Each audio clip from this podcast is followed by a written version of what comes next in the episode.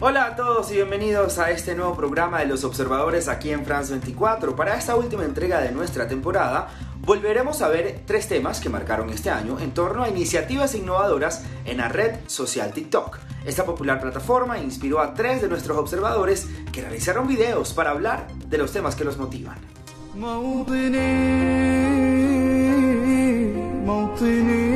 Estos niños viven en un campo de desplazados. Sus familias huyeron de los combates entre el régimen sirio y los grupos rebeldes. Casi 1.400.000 personas viven en campamentos como este en el norte de Siria, algunos desde el comienzo del conflicto hace 10 años. Así que para dar a conocer sus vidas, un activista sirio decidió publicar videos en TikTok. La aplicación TikTok se ha convertido en una de las más populares del mundo. Es una forma muy eficaz de difundir videos. Debemos utilizar todos los medios posibles para informar sobre las condiciones de vida del pueblo sirio.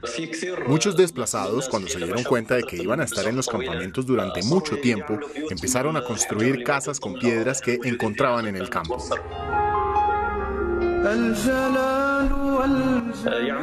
Solo construyen paredes y un techo rudimentario con un trozo de lona para mejorar un poco la vida cotidiana de sus familias.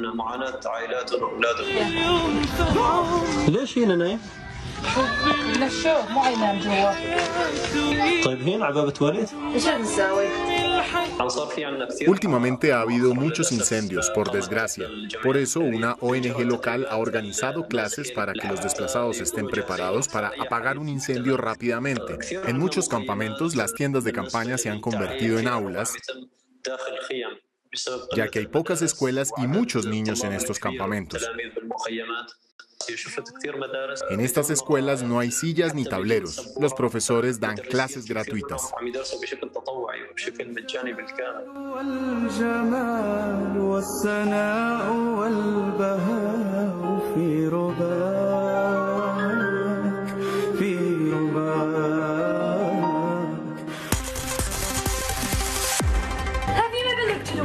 User and wondered, oh, blimey, dove, how do they get in the bath? TikTok es también un medio para que las minorías denuncien la discriminación y las ideas preconcebidas sobre ellas. Este es el caso de las personas discapacitadas, como Jem Hubbard, una parapléjica británica que nos explicó su propuesta. Cuando empecé no había casi nadie que hiciera videos sobre la discapacidad. Me parece que el hashtag silla de ruedas tenía 11 publicaciones en Instagram. Hoy creo que superamos de largo las 100.000 publicaciones. Assuming all wheelchair users need help with their wheelchairs is ableist. We'll ask for it if we need it.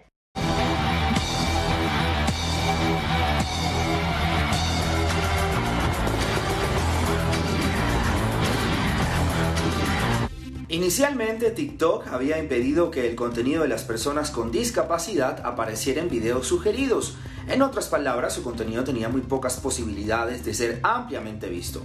TikTok quería proteger a sus usuarios con discapacidad de ser objeto de acoso. La plataforma acabó disculpándose y cambiando su política, pero este episodio dejó un sabor amargo en la boca de nuestras observadoras. Tenía miedo de utilizar ciertos hashtags como discapacitado, silla de ruedas, lesión medular, que necesito usar si quiero que la gente encuentre mi contenido. Pero obviamente tenía miedo de usarlos porque temía que TikTok no destacara el contenido que me había esforzado en realizar.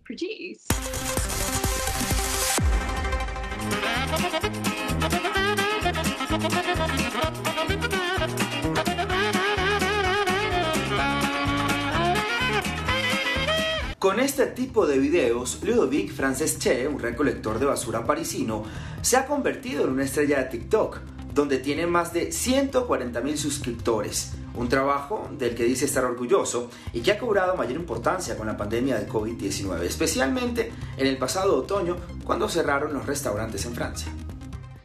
Todo el mundo come al aire libre. Por lo que algunos hacen como si se les olvidara su bolsa de comida rápida cuando se levantan O ponen el pretexto de que el bote de basura que les queda cerca está lleno, cuando no tardarían ni dos minutos en ir a otro bote vacío un poco más lejos. Lo entiendo, me imagino que piensan, no importa, los recolectores de basura lo recogen.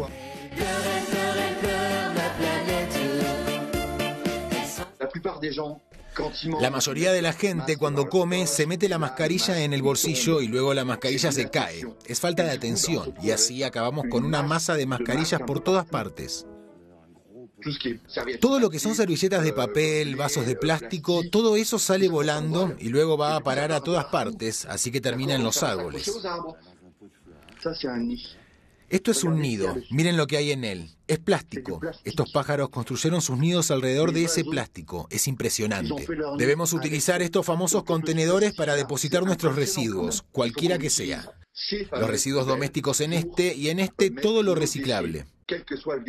Una vez que esté en los botes, nosotros la enviamos a donde corresponde.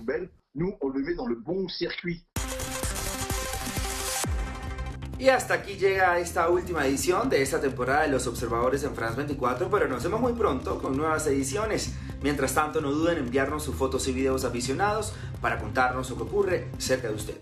Todos nuestros contactos aparecen en pantalla. Hasta pronto.